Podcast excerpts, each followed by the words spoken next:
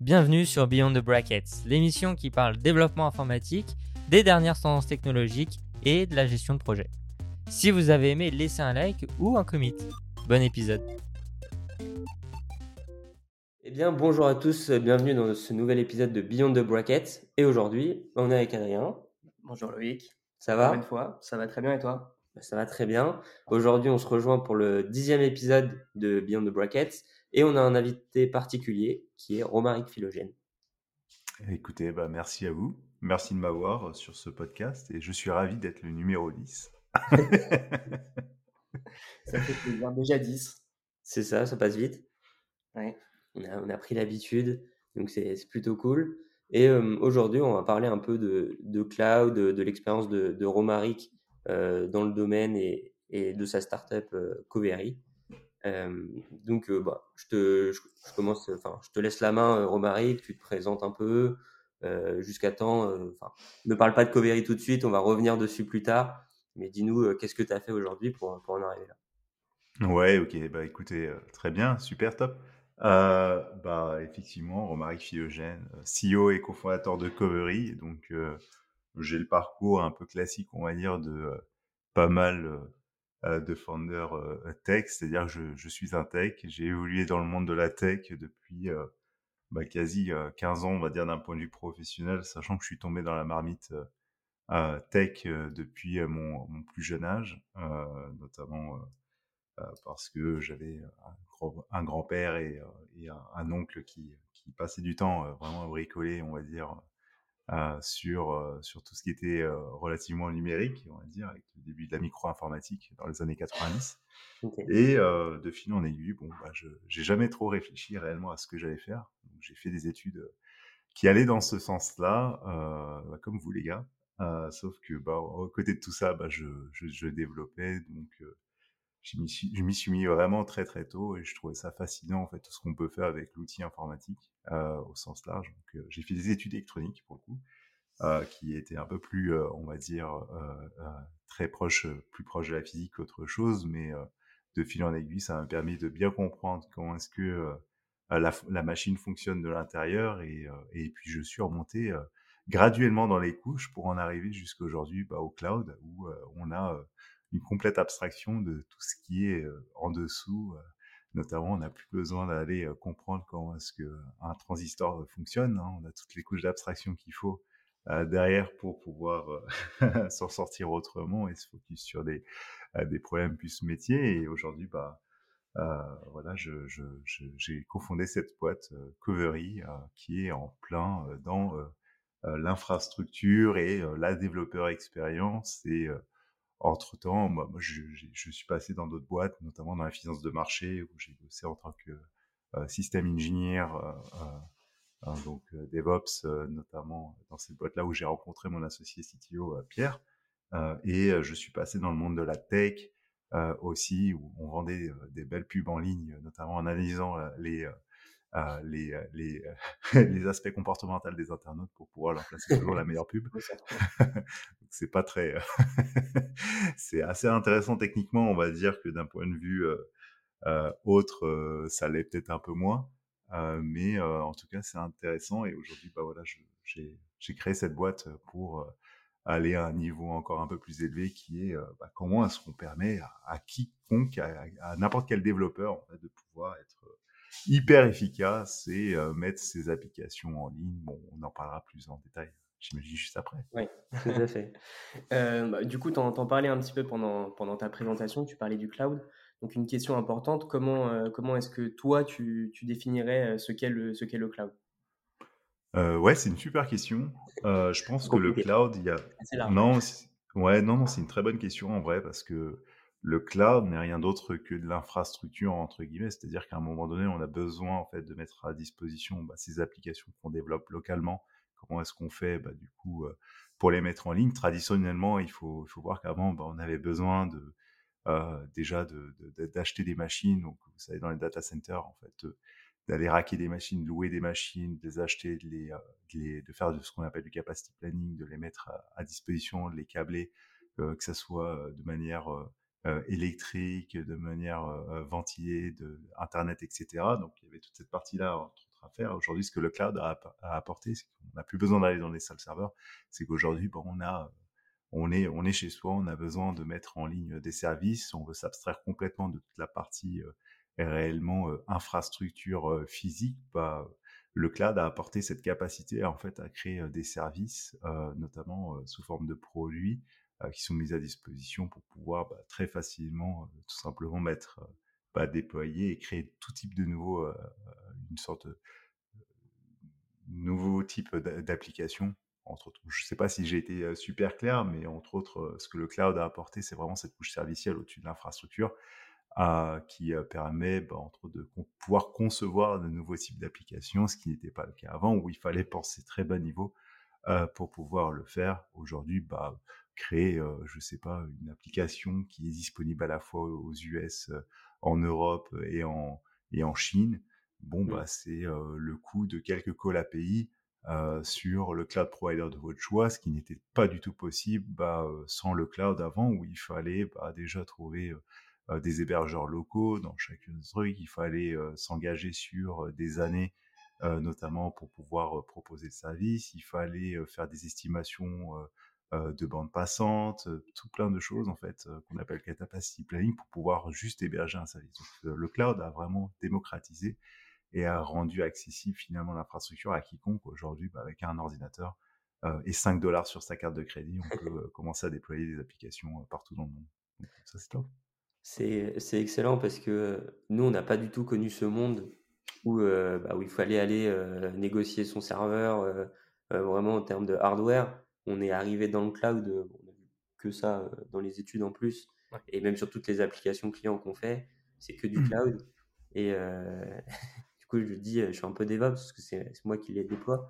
Mais il y a des vrais DevOps qui allaient, genre à l'époque, à mon avis, négocier le serveur, voir à quoi il ressemblait, qu'est-ce qu'il fallait et tout. Déjà, déjà, que ça nous paraît compliqué avec le cloud, donc c'est vrai que on n'imagine pas ce que, ce que ça devait être avant. Mais en tout cas, c'est intéressant ta définition du, du, cloud parce que tu la donnes vraiment avec le prisme de, de l'infrastructure. Bah, c'est normal, hein, vu que tu as, fondé Covery, on va en parler après.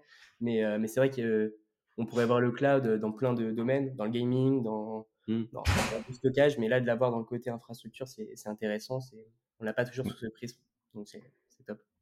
Ouais, ouais, ouais c'est intéressant c'est marrant ce que vous dites, c'est que bah, vous, vous, effectivement, faites partie d'une génération qui est, vous n'avez pas connu, en tout cas, et vous serez peut-être amené à connaître ou pas. Hein. C'est-à-dire qu'à un moment donné, il y a des gens tout de même qui rackent toujours des serveurs et qui gèrent toute la partie réellement infrastructure, matériel, pour faire en sorte que ça fonctionne. Mais aujourd'hui, c'est délégué ça notamment aux cloud providers, GCP, AWS, Azure, Scaleway OVH. En gros, ce sont, sachant que je mets vraiment une frontière entre le cloud et les services de hosting. Traditionnellement, il y a des acteurs qui se définissent comme des acteurs cloud qui ne le sont pas, honnêtement, qui sont juste des acteurs de hosting. Je ne vais pas donner de nom parce que ça risquerait de les fâcher, mais honnêtement, il y a un vrai shift, il y a un mindset shift entre vraiment le monde du hosting et le cloud, non, vraiment. Et vous, vous n'êtes pas amené à aller dans des salles et c'est très bien, ça vous permet de vous de passer du temps finalement sur des choses euh, qui ont euh, de la valeur ajoutée, de pouvoir créer de, tout type, de nouveaux types d'applications, ce qui n'était pas le cas, bah, moi, quand j'ai commencé à mon époque, où il fallait qu'on pense à chaque euh, aspect et qu'on savait qu'il y avait des choses qui étaient techniquement possibles, mais qui étaient trop coûteux, en fait, à mettre en place pour pouvoir le faire.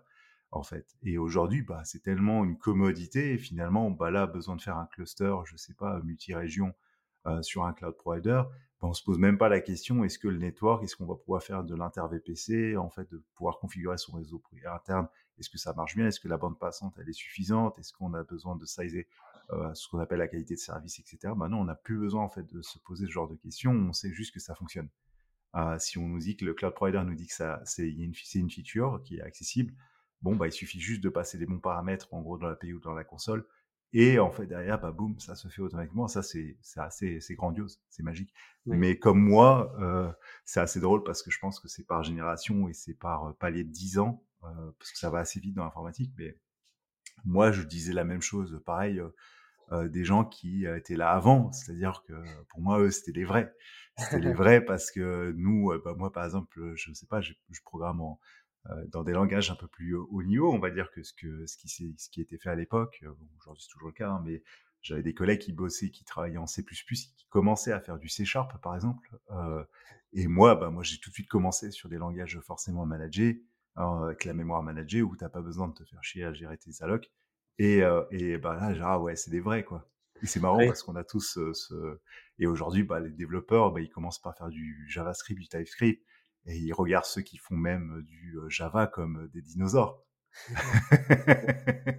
ouais, c'est clair. nous, on a quand même commencé à l'école avec du, du, C Sharp, du C++, et on nous a dit, mmh. allez-y, commencez là-dessus, et puis après, vous pourrez faire n'importe quoi. Donc c'est ce qu'on nous disait, mais on n'en a pas fait très longtemps, quoi, juste dans les, dans les premières années de nos études. Ouais, on a connu des gros projets avec le même en C. Ouais. Et on a vu tous les problèmes, hein, les, les, segmentation fault, euh, l'élite mémoire. ça, ça nous a donné des sueurs froides euh, sur pas mal de projets. Et c'est vrai que maintenant, quand on prend des langages euh, comme le JavaScript ou les frameworks qui en découlent, c'est d'une simplicité. J'ai même pas envie de me souvenir de ce que c'était quand on avait un CP qui apparaît et qu'il n'y a aucune trace. Qu'il est ouais, non, c'est vrai, c'est intéressant. C'est intéressant. Disons que c'est d'autres problématiques et c'est ça qui apporte les abstractions. Et aujourd'hui, le cloud, pour revenir sur le sujet du cloud, c'est exactement la même chose.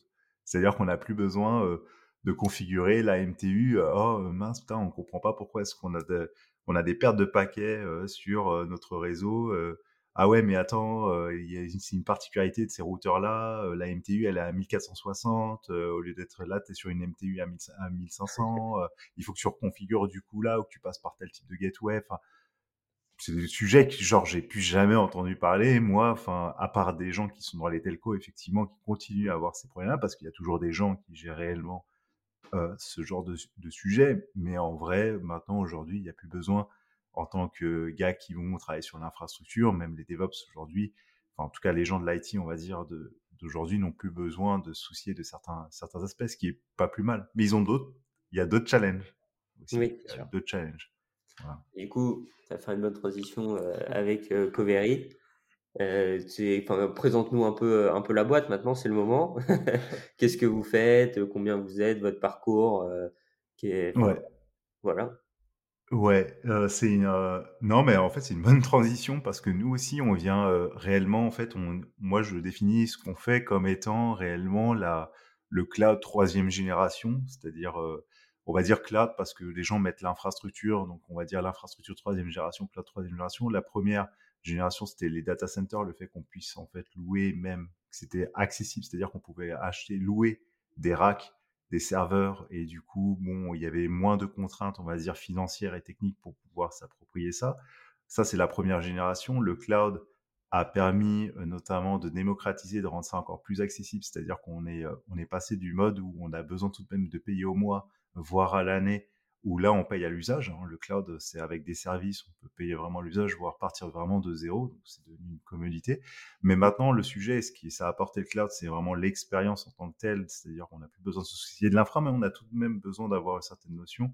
Et nous, en gros, bah, ce que je dis souvent, c'est que Covery, réellement, on est sur un niveau encore plus élevé, c'est-à-dire qu'on se focus sur la partie développeur expérience. C'est-à-dire que nous, l'idée, c'est que chaque développeur devient son propre, entre guillemets, DevOps. Euh, c'est-à-dire que réellement deviennent 100% autonomes et on va se focus, on va vraiment se, se focaliser sur la, la, le développeur journey, le développeur experience, donc comment est-ce qu'on s'intègre au mieux pour les développeurs pour qu'ils continuent de travailler de la manière dont ils, dont ils travaillent, mais ce n'est pas à eux de faire l'effort de, se, de, de, de de, de, de, comprendre comment est-ce que l'infrastructure fonctionne, mais c'est l'infrastructure qui doit réellement fitter la manière dont eux fonctionnent, parce que ce sont eux qui apportent énormément de valeur, notamment pour les boîtes, on pense à recruter des développeurs parce qu'on a besoin de créer des applications et répondre à des problématiques métiers.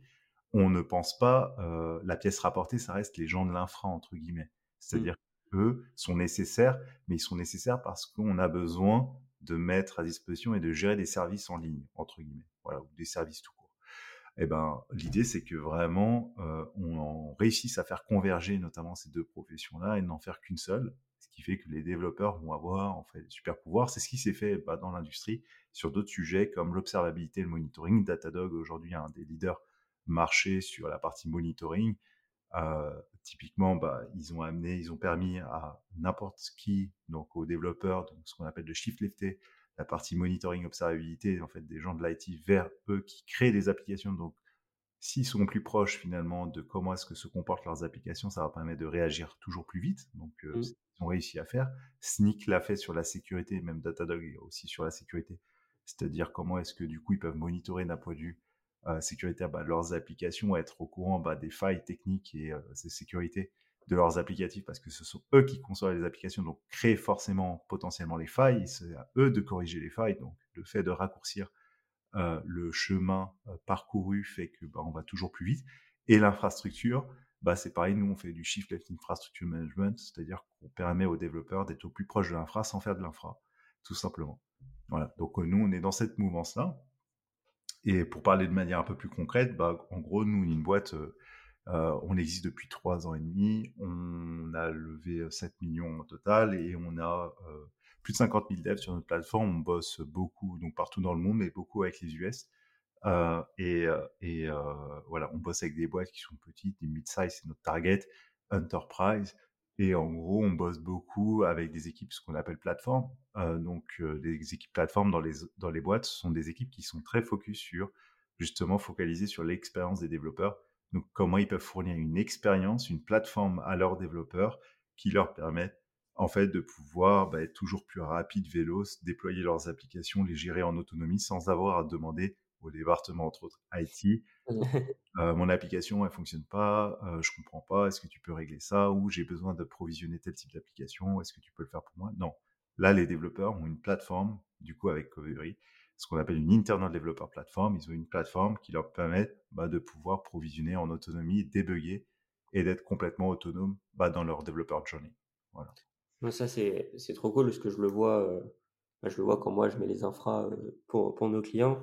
C'est toujours une complexité hein, de comprendre qu'est-ce qui va pas, pourquoi le serveur euh, est down à un certain moment, tout ça.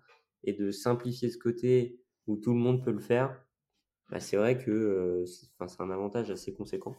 Euh, après, évidemment, je doute pas de l'importance du besoin que vous répondez sur Covery, mais c'est dans la vie de tous les jours pour être développeur, c'est vrai que c'est top.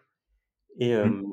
et tu disais, tu travaillais euh, beaucoup avec, avec les États-Unis. Aujourd'hui, comment tu te comment tu t'en rends compte de de ça, de pas avoir enfin, des clients autant développés en France, mais plus aux États-Unis? Qu'est-ce qui fait qu'est-ce qui fait ça? Euh, c'est une bonne question. Euh, en gros, euh, il y a quand même un retard en fait assez, on va dire, les technos souvent elles émergent beaucoup aux États-Unis. Il y a aussi une histoire de culture. C'est-à-dire que souvent, effectivement, le point de départ est beaucoup aux États-Unis. Non pas qu'on n'a pas des cerveaux innovants en France, hein, loin de là. D'ailleurs, la France et ou l'Europe, on a vraiment une enfin une capacité à être extrêmement créatif avec peu de moyens et faire pas mal de choses, mais euh, l'essentiel des capitaux, en fait, et le berceau même technologique de tout ce qu'on fait, en fait, et initialement a été aux, États-Unis. Donc les capitaux sont là-bas, donc forcément l'innovation va se faire beaucoup plus rapidement, en fait, et part de là-bas. De là, en gros, il y a une autre, y a un autre aspect, il y a le côté culturel, c'est-à-dire que les Américains sont très euh, risque free, c'est-à-dire qu'ils sont pas ils, sont, ils regardent beaucoup le bénéfice potentiel et sont pas averses en fait au risque. C'est-à-dire que dès qu'il y a des nouvelles technologies, ils vont regarder, ils vont voir les points positifs, peu les points négatifs, et en fait n'ont aucun problème à se planter, c'est-à-dire sur le fait qu'ils ont fait un pari sur une techno qui pouvait potentiellement apporter tel bénéfice, se rendre compte que ça ne, ça ne va pas, euh, en fait il y a plus de points négatifs que de points positifs, mais qu'au final ça ne va pas les freiner finalement dans leur capacité à pouvoir tester de nouveaux produits et à les propulser bah, si euh, du coup bah, ça répond bien à ce que à ce qu'ils souhaitent.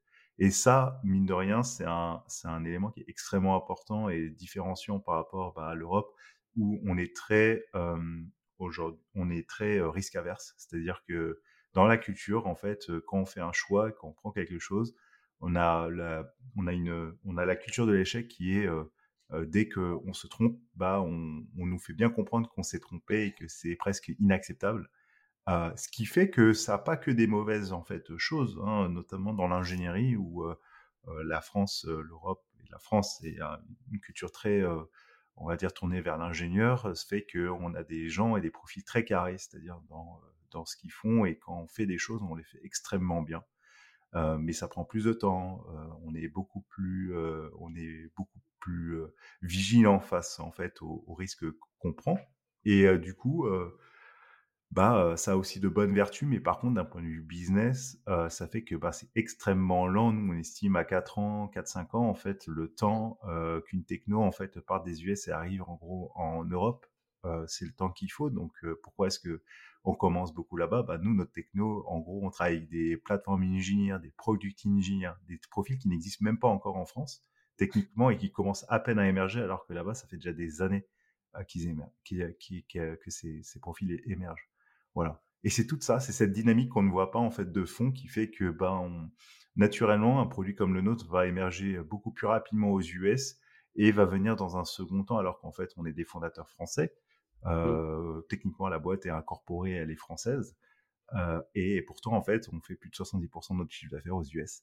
C'est drôle. Euh c'est intéressant parce que moi j'ai souvent eu, l'impression que c'était une sorte de, de cliché euh, que euh, voilà, partir aux États-Unis, c'était, plus simple, euh, ils étaient beaucoup plus ouverts à, de nouveaux projets. Et au fur et à mesure des retours d'expérience qu'on a à la fois dans le podcast et à la fois dans la, dans la vie de tous les jours, on, se, on a souvent ce retour sur le côté, on peut vraiment tenter beaucoup plus facilement et on est beaucoup plus ouvert à, aux, nouvelles, aux nouvelles propositions sur le marché américain. Et c'est vrai que c'est intéressant.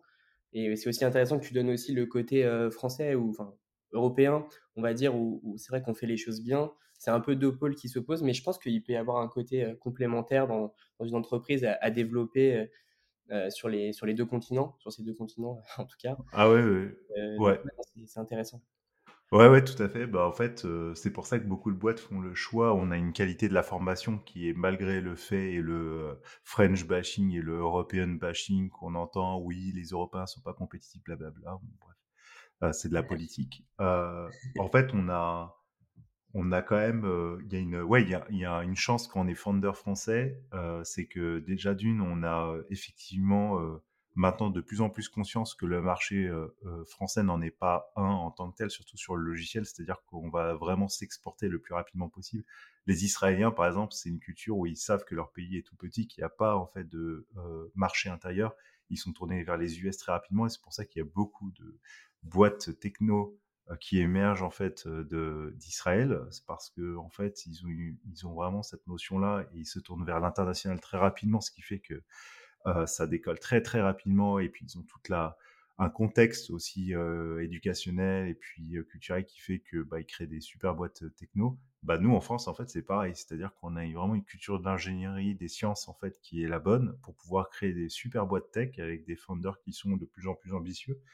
Et en fait, garder souvent ce qui se passe, c'est qu'on garde la R&D en France parce que déjà d'une, elle coûte deux à trois fois moins cher qu'aux US.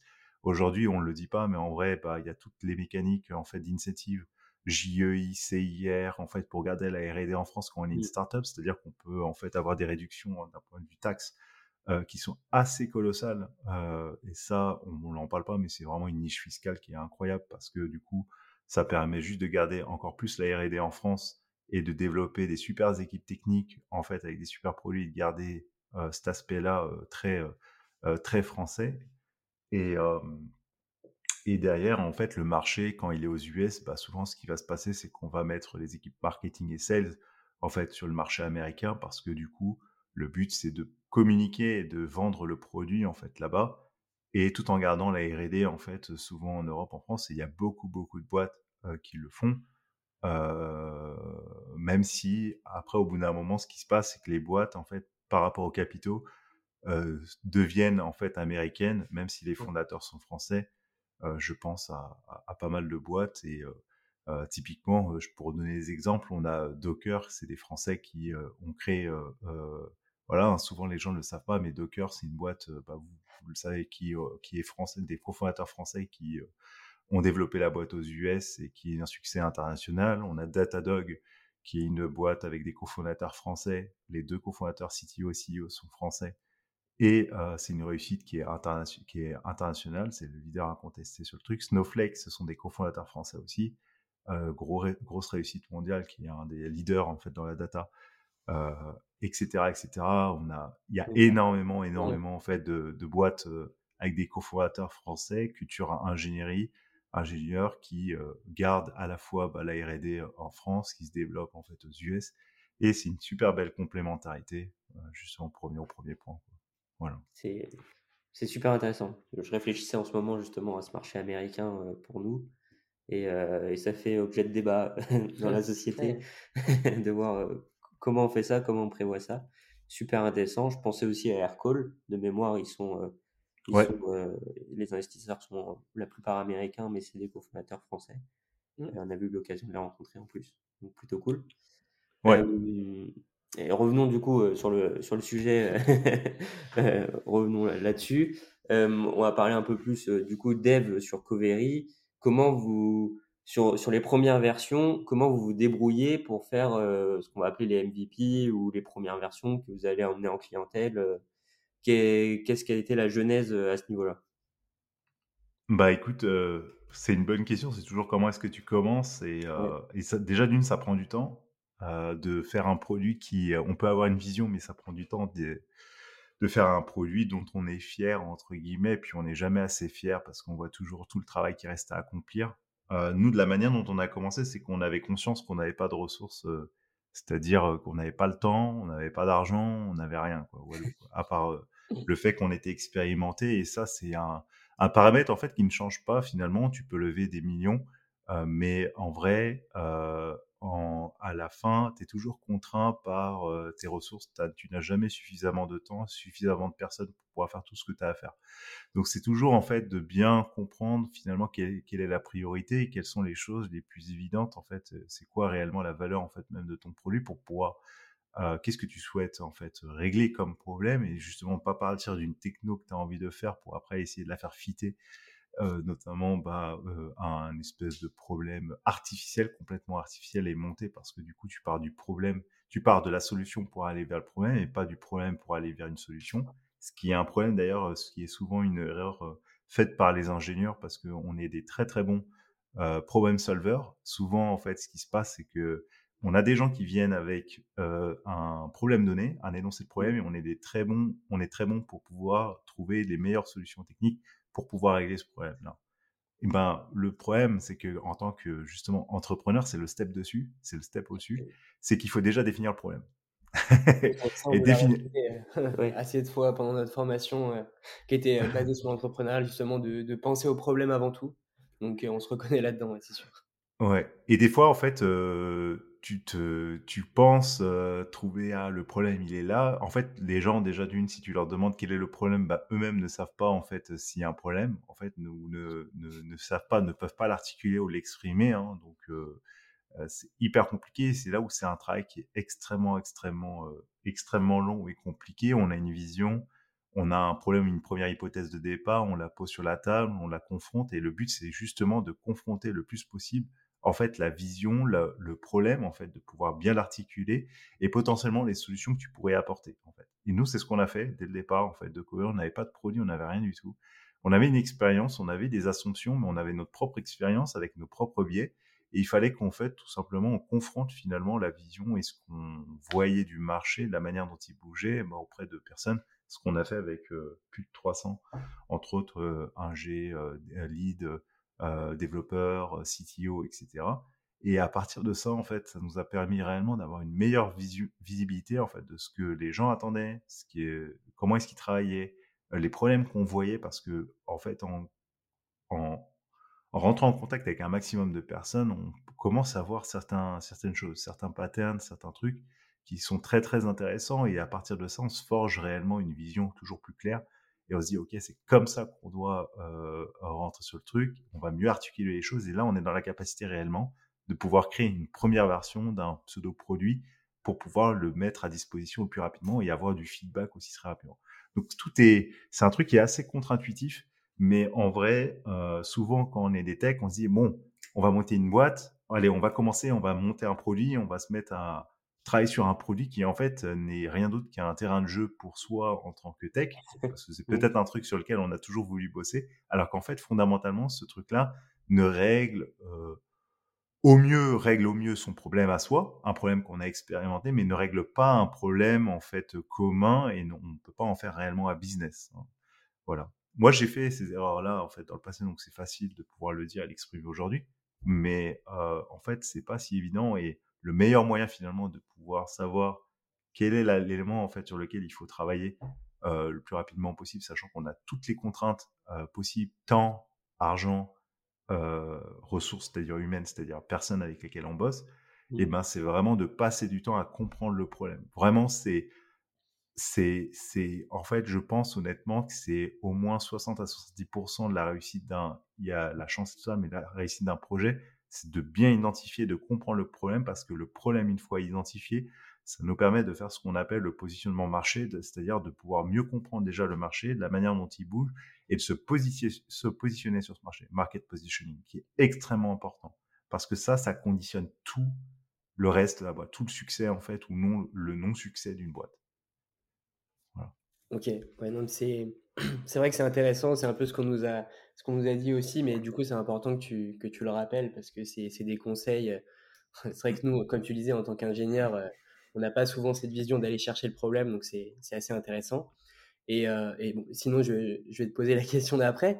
Est-ce que vous avez rencontré des, difficultés dans le, développement de, la solution euh, Covery Je parle que ce soit bah, au début du, du, projet, ou même maintenant que Covery est, plus développé et plus implanté. Euh, voilà. Eh, mais des problèmes, c'est que ça, c'est le boulot de. Il n'y a que ça.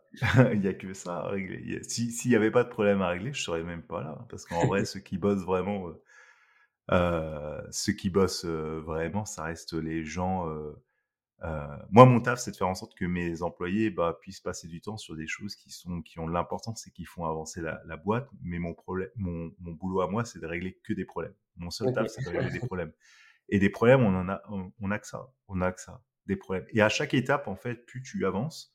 Aujourd'hui, bah, on a des, ce qu'on pourrait dire pour une early stage, euh, euh pour, pour, euh, par rapport à d'autres boîtes, on a des bons problèmes parce qu'on a, on a du revenu, on a de la croissance, on a des clients, des très beaux comptes. Mais moi, mon challenge aujourd'hui, c'est de closer toujours plus rapidement bah, des entreprises, des deals qui sont hyper intéressants, hyper importants, et de le faire en fait dans les meilleures conditions possibles. C'est un autre challenge, voilà. On avance euh, euh, étape par étape.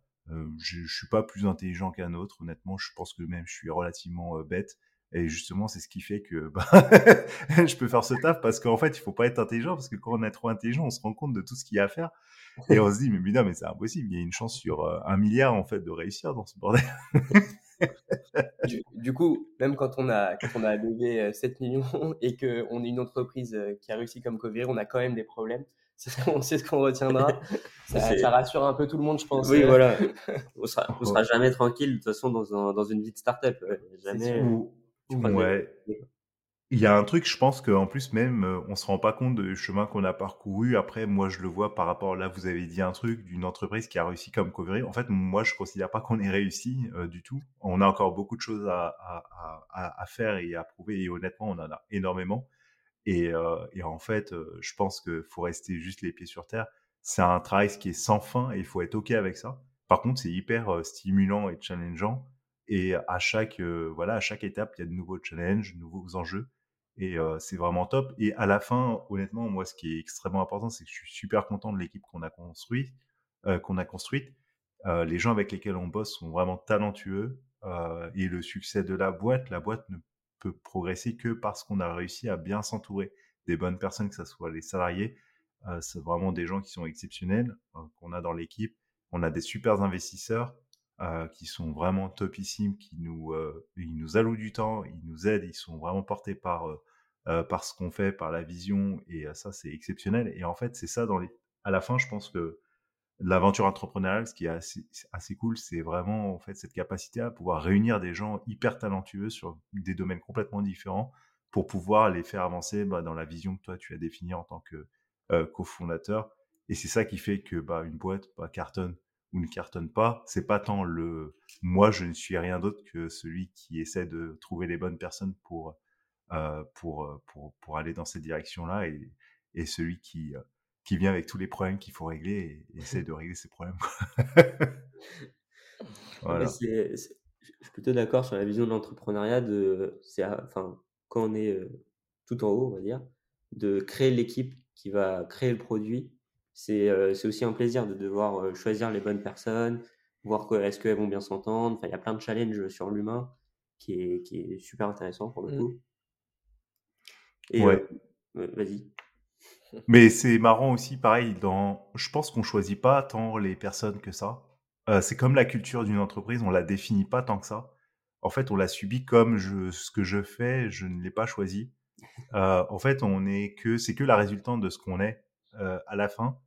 Et c'est d'être le plus authentique possible. Et les gens, je pense, ont, d'une certaine mesure, oui, on les choisit, mais sans les choisir, eux-mêmes nous choisissent aussi. Et c'est en fait, en gros, est-ce qu'on va avancer ensemble Est-ce que bah, c'est comme euh, euh, trouver son compagnon, sa femme euh, bah voilà, c'est des choses qui se font un peu naturellement et en fait, soit on avance ensemble, soit on n'avance pas et puis on peut avancer ensemble à un certain moment et puis après, bah, se rendre compte que voilà, on a fait un bout de chemin ensemble, que c'était cool et que maintenant, bah, chacun a sa direction, voilà.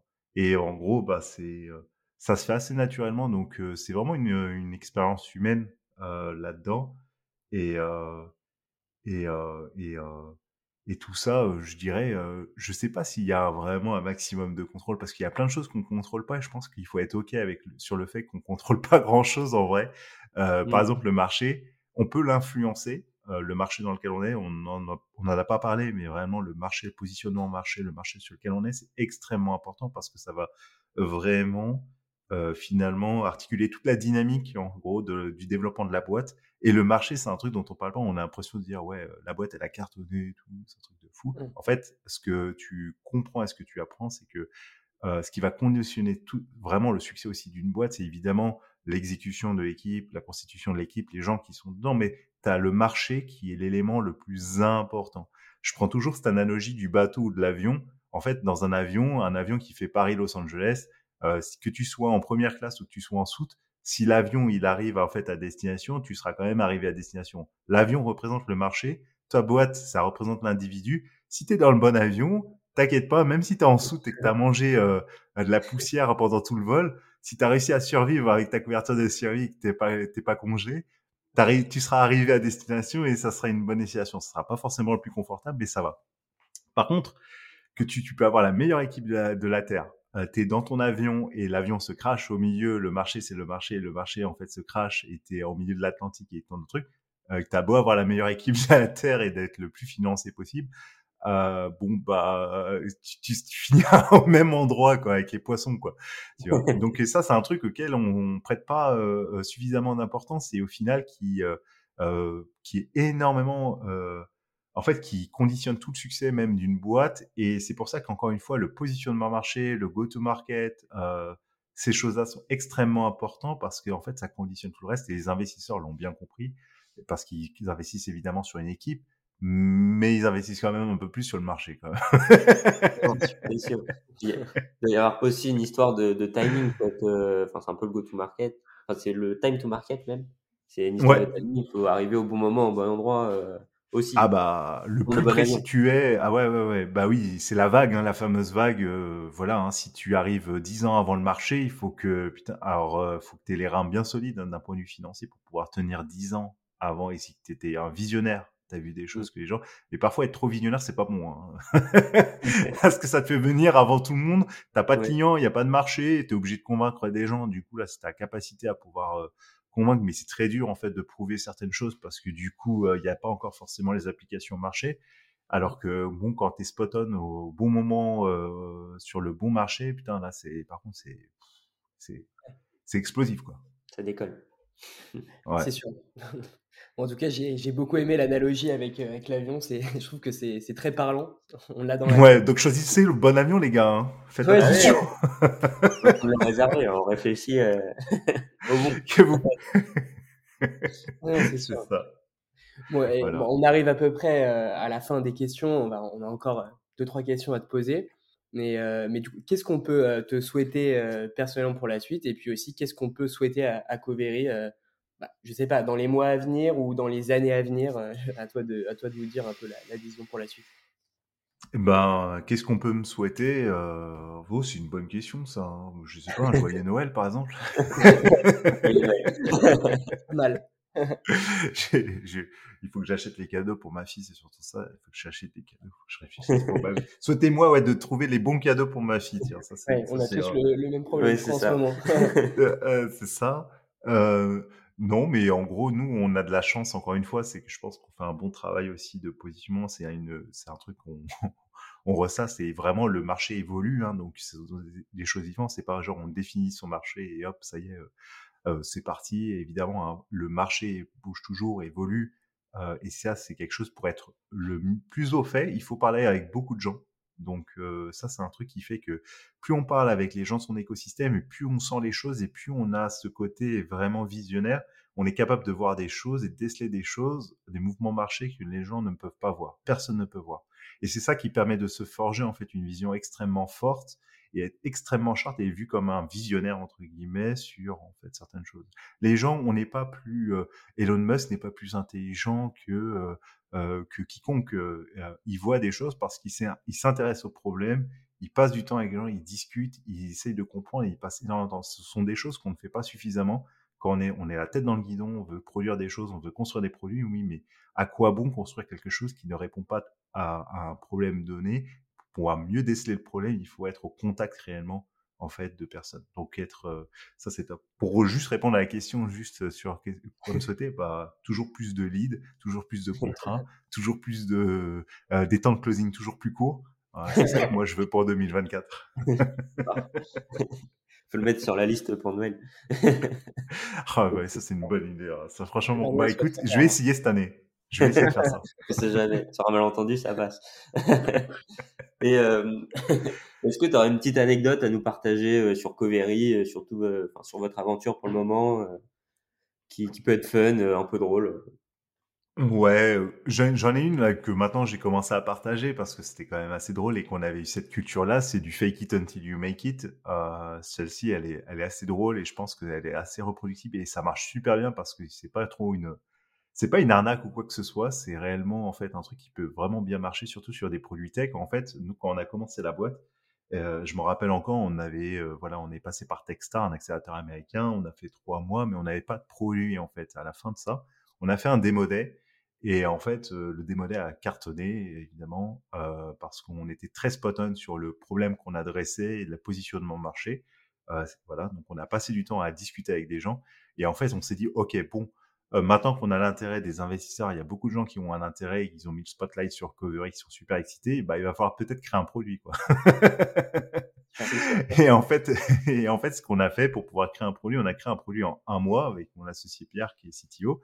En gros, bah, pour pouvoir faire ça, on avait vraiment besoin d'avoir un maximum de feedback le plus rapidement possible. Ce qu'on a fait, c'est qu'on a créé pas un produit. Euh, en fait, on a développé ce produit après coup, on l'a fait très rapidement, mais avant ça, ce qu'on a fait, c'est qu'on a créé une documentation, en fait, pour pouvoir un maximum de feedback, notamment des gens avec lesquels on était déjà connectés. On a créé une documentation, une page de doc qu'on a distribuée, en fait. Notamment, on a fait un site avec une documentation où il y a un bouton, en gros, register. Et on a distribué, en fait, cette documentation comme si le produit, en fait, final existait avec euh, pourquoi? Parce qu'en fait, ce que ça nous a permis de faire, ça nous a permis en fait d'avoir du feedback réel. Les développeurs, généralement, surtout qu'on s'adresse à une cible très technique, mmh. bah, pour pouvoir évaluer un produit, ils vont souvent pas. On a joué avec des biais cognitifs, notamment chez euh, chez les devs. Ils vont pas aller euh, s'inscrire sur le produit, register et commencer à mmh. tester le produit. C'est pas souvent ce qu'on fait. Ce qu'on fait, c'est qu'on va regarder la documentation technique parce qu'on est habitué à aller regarder une doc et on peut se projeter sur un produit par rapport à la documentation technique. Ce qu'on a fait, bah, c'est qu'on a investi en fait sur la documentation comme si la documentation, comme si le produit existait. Donc on a fait une mmh. documentation, voilà, pour installer Covery, faites ceci, faites cela, alors qu'en fait il n'y avait rien du produit.